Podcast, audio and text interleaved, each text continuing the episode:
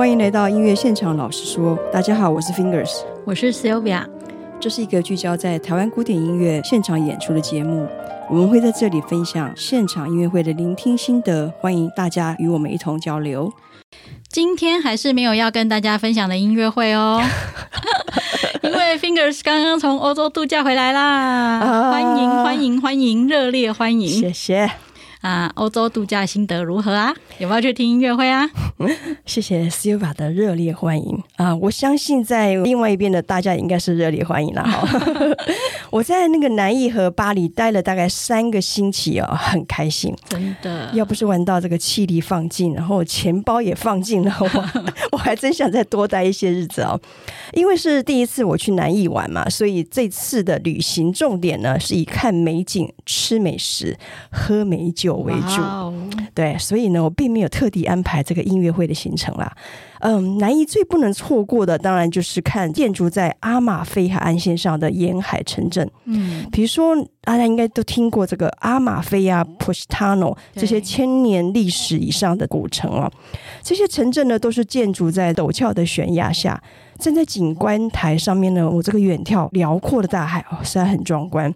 其中有一个音乐之城叫做 Ravello 拉维洛啊，就非常吸引我。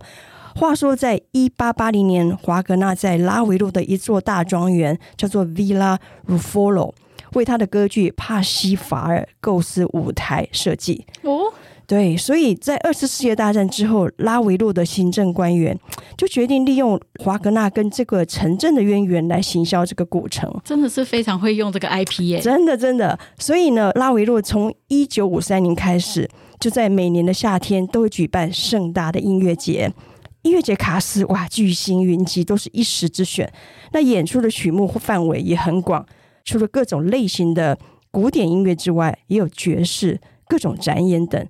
那由于那个拉维洛跟华格纳的历史渊源，许多人就会用华格纳音乐节来称呼拉维洛音乐节。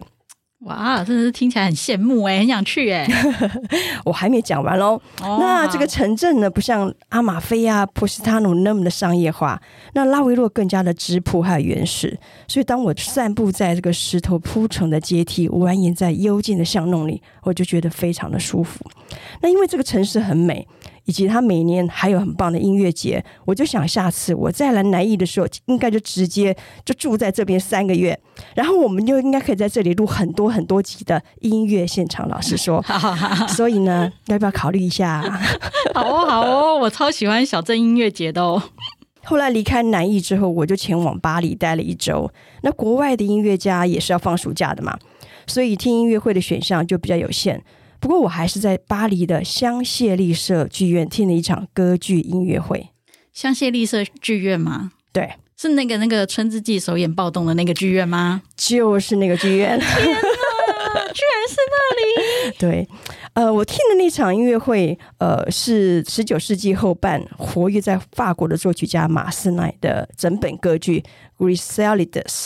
老实说，我对这个歌剧真的非常陌生啦，所以我能找到的资料也很少。不过演出倒是出乎意料的好听。那因为香榭丽舍剧院它的舞台其实不大，这场歌剧音乐会大概就是五十人编制的乐团，加上八乐歌唱家，几乎就是把舞台给塞满了。所以合唱团是完全没有露脸，都在后台演唱。那也没有投射到大荧幕，所以那时候我就不确定是因为舞台太小，所以无法让合唱团在台上，还是马斯奈原本就这么设计。就像你知道吗？马勒最喜欢用的这种远方的军乐声这样的效果。不过整体而言，我很喜欢这场音乐会。真的很羡慕哎！下次去巴黎，我也要去这里听音乐会。来 来来，好哎！不过你在那边开心的时候，我们这边可是被那个要买票这件事情搞得头都晕了。我知道，你知道我在欧洲的时候，每天都被轰炸，说哪一场音乐会要开卖了，啊、哪一场超级热门，弄得我真的心神不宁，就很怕说我在做梦的时候，我想买的场次都被秒杀了。对呀、啊，所以赶快我们要来继上次的 Round One 之后，今天要来讲 Round Two 喽，超级精彩的 Round Two 正式上场。好，那首先我们先来看，就是六月二十七号已经开卖的高雄魏武营。那嗯，魏武营这两年开出的音乐会，我觉得都真的蛮吸引人的。像我去过的那个风靡二十四舒伯特，二十四小时就是不间断的 non-stop 舒伯特音乐会，真的很好玩。但只是很可惜，因为我们住在台北，真的很难，就是呃有一场音乐会就跑一趟高雄啦。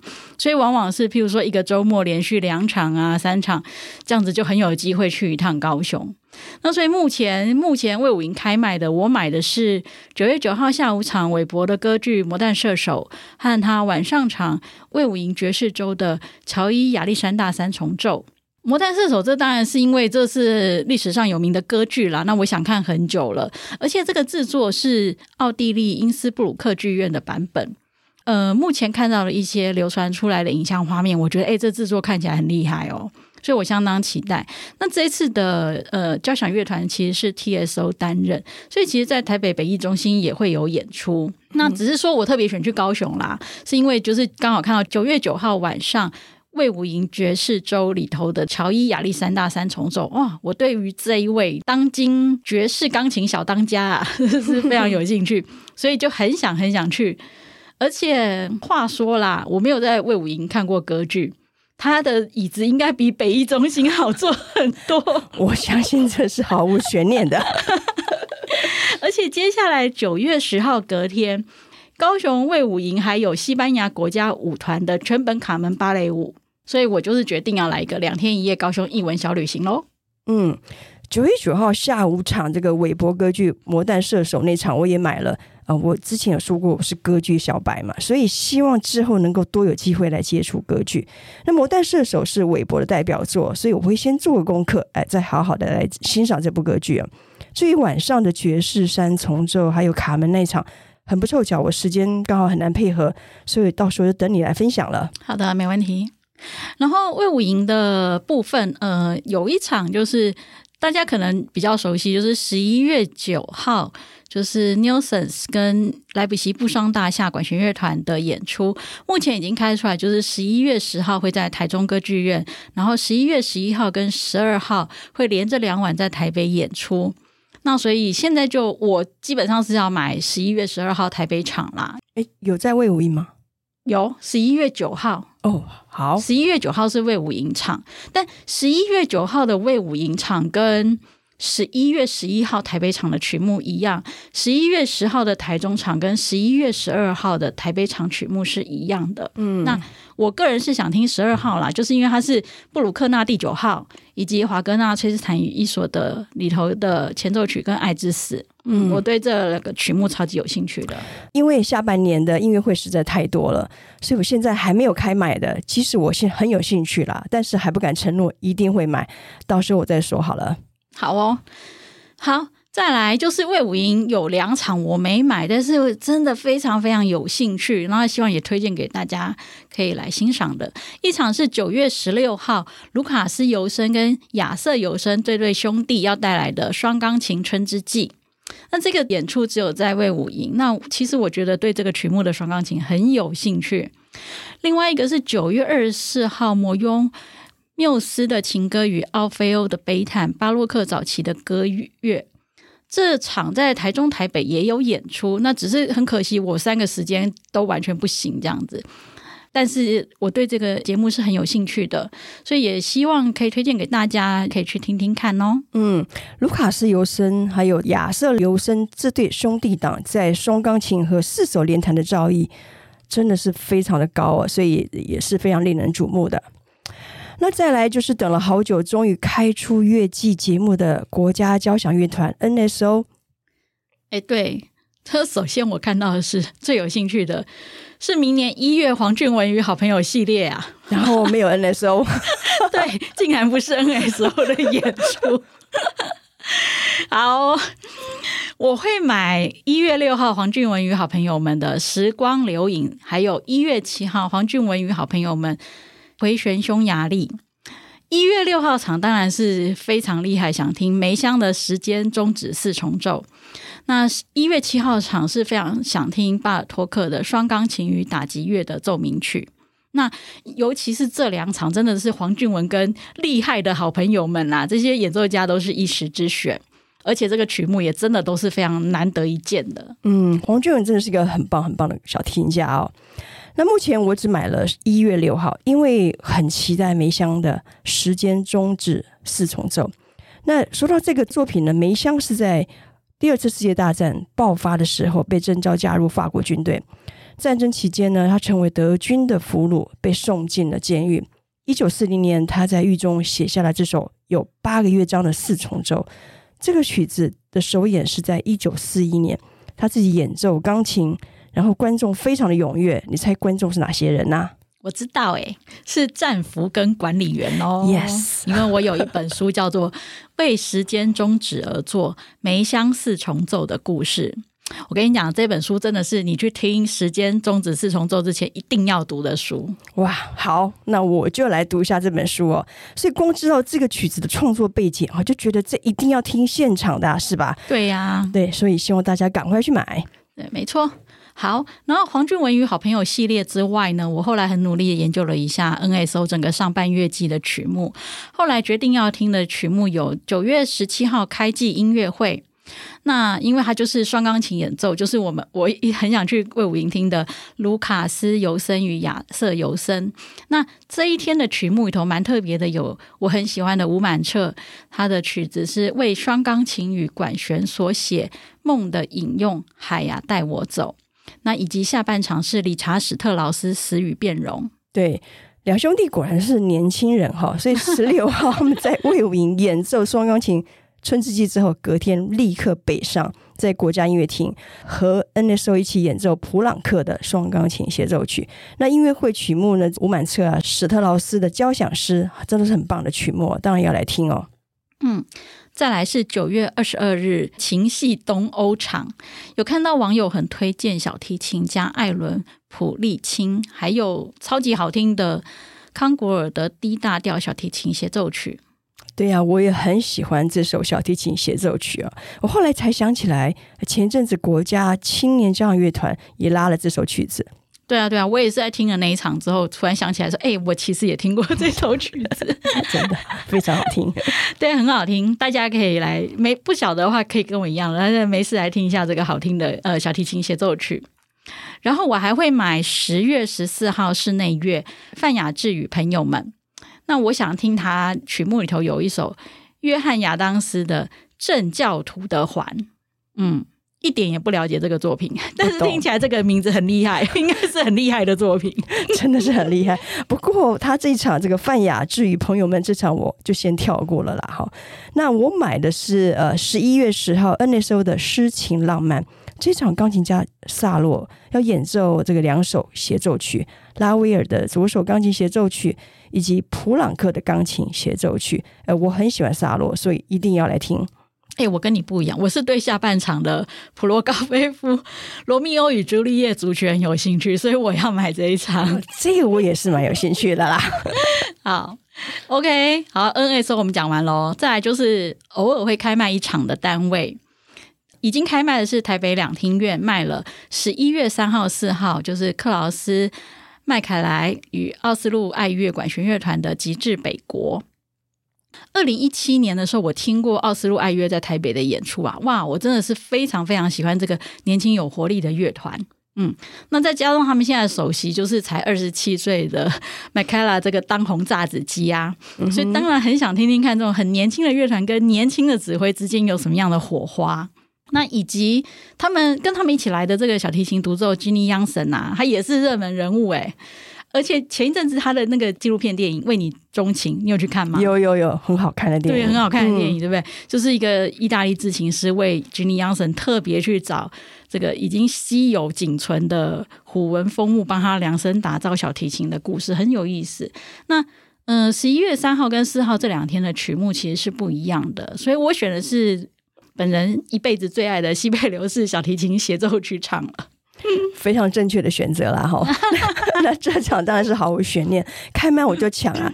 哎，不过八卦一下，如想如果这个王宇佳来的话，那就可能就更有看头了哦。嗯，王宇佳我真的还好，好吧，我我这个口味比较重一点了。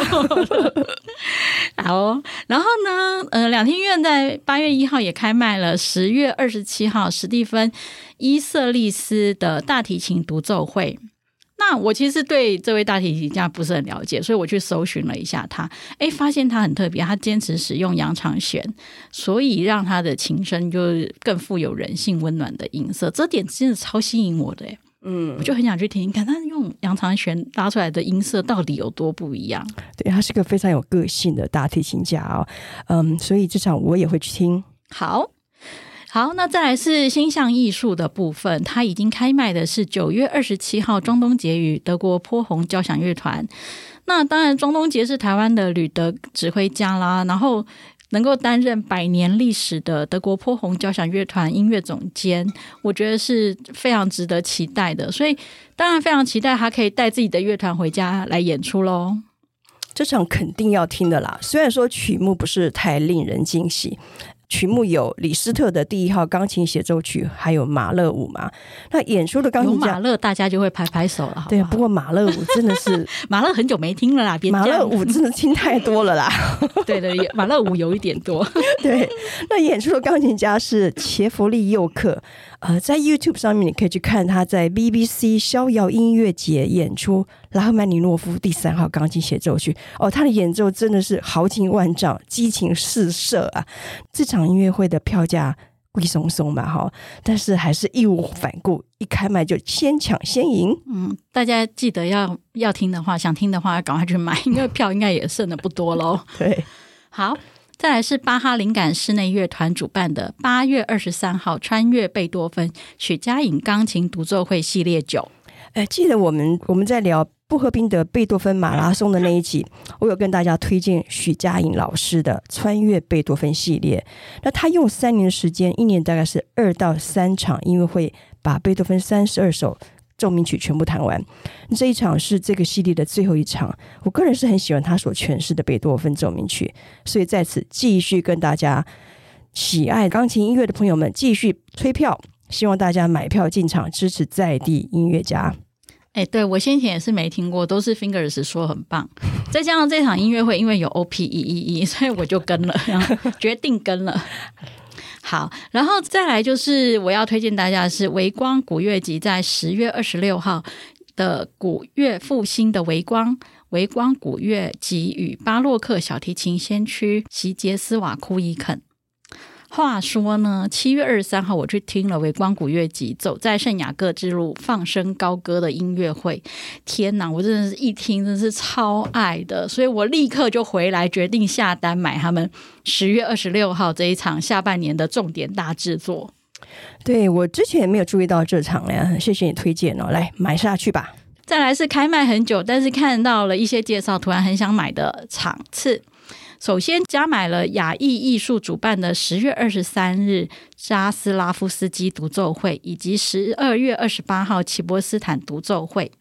那其实这是整个亚裔艺术二零二三年整年度的拉赫曼尼诺夫一五零全系列节目的最后两场，意思就是这个节目已经这个系列是一整年的节目哦。嗯。然后前面已经有演出过的有严华荣的独奏。歌称贝尔格的独奏，还有歌声贝尔格与齐波斯坦。然后目前没有演出的有三场，除了我刚刚讲的两场之外，还有九月二号的张凯敏与白丽君的双钢琴。但很可惜，那天刚好跟我已经买的大厅冲堂。呃，我买了呃两场是那个扎斯拉夫斯基的，还有还有齐博斯坦那场。对于扎斯拉夫斯基，其实我不熟哦，但是曲目里面有我很喜欢的 Corelli 变奏曲，还有梅特纳的作品，以及普罗高菲夫的第七号奏鸣曲，所以我就会买了。那齐波斯坦这位钢琴家，大家应该都很熟啦，所以就不用说太多。不过很有意思的是，他曲目里居然安排了一首彻尔尼的曲子，序曲，华丽的变奏曲。与狩猎轮旋曲，哎，这很有趣哎！学钢琴的人一定都弹过很多彻尔尼所写的练习曲，对不对？所以对彻尔尼的印象大概就停留在就是一堆练习曲嘛。所以齐普斯坦要带来什么样的彻尔尼呢？实在是非常期待。嗯，哎，被你这样一说，就不是拉赫曼尼诺夫 系列的感觉，开始期待其他曲目。也就是说，你要弹拉赫曼尼诺夫之前，应该要好好把彻尼这样子，对，好好把彻尼念一念。对，好的，好，再来是 TSO 已经又开卖了，十二月一号名家系列林依珍与韦格纳与 TSO，哇，这不得了，因为我看到林依珍是来自台湾现任。德国柏林德意志歌剧院的驻团指挥，然后呢，他跟女高音韦格娜要演出的是理查史特老师最后四首歌。天哪！哎，你知道吗？我哥看到焦元溥在他的广播节目中，他花了一年多的时间介绍了六十六个理查史特老师最后四首歌的版本。我真的是应该是被他洗脑到，就是非常非常想听现场。我可以感觉到你有多激动。不过，真六十六个版本真的太惊人了，这大家也只有焦元溥做得到哦。对，不过我原本就很喜欢理查斯特老师最后四首歌。好，那下半场是柴可夫斯基的交响曲悲怆，呃，很想听听林英珍的他的诠释啊。嗯，好的，然后再来哦，我又加买了彭博艺术的票。话说呢，上上次我说尹威廉的舒伯特全套，我得想想。嗯，结果那时候开卖的时候，我还真的一张都没买。不过后来因为 Fingers 一直说，然后他最后推荐了我买，结果我买了八月二十九号的第一场。对，但其实他原本推荐的是九月二号场啦，只是说那天因为我刚好就是已经先买了大厅的爵士三重奏，所以才改买八月二十九号第一场。你要不要跟大家说说为什么推荐这一场啊？因为如果有人跟我一样是对于海量的舒伯特曲目完全无感，不晓得到底应该怎么选的时候，他是不是应该知道怎样选才是领赏重点？哎，这很好笑，因为我记得录上一个 EP 时，我好像也说应该不会每场都去听嘛。哎，结果这一系列开麦的时候，我人刚好在南艺晒太阳、吹海风。那那时候朋友就讯息跟我说：“哎，台北场全满六折，六折。对对对” 结果我就迷迷糊糊就说：“好，全买。”然后我这样讲好像很不负责任哦。不过后来我认真看了一下，哎，我觉得我自己买的很好。哎，反正舒伯特钢琴音乐听到满出来，我没这么玩过啊。你玩过风？风靡舒伯特二十四小时，对不对？对，我没有玩过嘛，所以总是要第一次。那尹威廉在曲目的安排上别有用心，因为在每一场音乐会，你应该都能听到舒伯特不同时期的创作。那我原本推荐你听的是九月二号那一场，因为有作品九五八。那舒伯特最后三首钢琴奏鸣曲当中，最受大家欢迎的应该就是 D 九六零。我原本也是，但近来我更喜欢作品 D 九五八。那这场不论是上半场的 D 八四五，或者下半场的 D 九五八，我觉得都有很深刻的私密性。哎，我推荐给喜欢独处的你啊。结果你说你九月二号没办法来，那我就想干脆邀你来听八月二十九号系列首发场好了。我想你听了有感觉后，后面大概就会自己。想来了吧？那你怎么跟彭博的老板很像？至于不知道要么选哪一场的朋友，我建议如果有时间的话，来听听舒伯特创作最后三首钢琴奏鸣曲，分别是 D 九五八是九月二号台北场，还有九月三号高雄场；D 九五九十月十六号，还有 D 九六零十月十九号场。好，嗯。但我打开行事历，我觉得应该没有空档。你知道我们 Round One、Round Two 讲下来，代表这个二三、二四上半月季，我们要听多少音乐会吗？啊，我跟你讲，我粗浅的算了一下，到明年一月中已经超过三十场了。Oh my god！对，我跟你讲，这这是一个音乐会报复性出笼的一个月季，在时间有限、精力有限、金钱也有限的情况下，甚至。要买哪场音乐会，真的是要谨慎盘算啊！啊、我已经放弃算到底有要听几场了啦。哈，那所以我只要一打开这个行事历，我就会提醒我时间有限，荷包很紧哦。所以有些音乐会真的只能忍痛放弃。对呀、啊，我觉得最遗憾啊，第一场放弃的是十月十号、十一号未尽一遇，伦敦爱乐管弦乐团。那个 LPO 啦，嗯，那老实说，我真的蛮喜欢魏静怡，因为他以前跟 TSO 的合作真的是让人很难忘。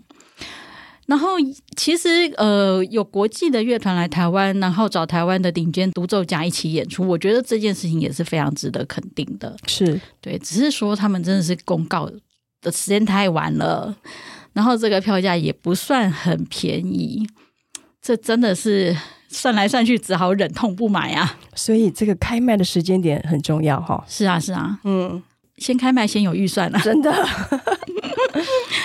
然后再来就是讨论度很高的牛耳艺术的几位名家啦，嗯哼，譬如说像跨界小提琴大师大卫盖瑞，嗯，然后大提琴家那个卡普松，以及预告十月也会来的夏汉，嗯哼，啊，这些都是名家。不过这个票价跟曲目啊，真的是让人会思考再三呐、啊。嗯，对，我懂。但但我有看到那个卡普松，他会跟那个水兰的国台交在二零二三台南国际音乐节上有协奏曲的演出。嗯，我觉得这一场倒是南台湾乐友可以去进场看看哦。嗯，好，好，以及也看到一个蛮现在也觉得有一点可惜的，就是巴哈灵感室内乐团主办的十一月六号寇蒂斯巡演计划台湾巡礼。寇蒂斯指的是。寇蒂斯音乐学院嘛，那自从一九二四年创立以来，嗯，之所以这个教育和培训非凡天赋的年轻音乐家为目标的学院，栽培出很多顶尖的演奏家。Curtis 二零二三年十一月，Curtis 巡演计划中。呃，将以钢琴四重奏的形式访谈，那搭配了台艺钢琴家林毅啊，小提家李品任，还有多佛四重奏的大提家肯顿。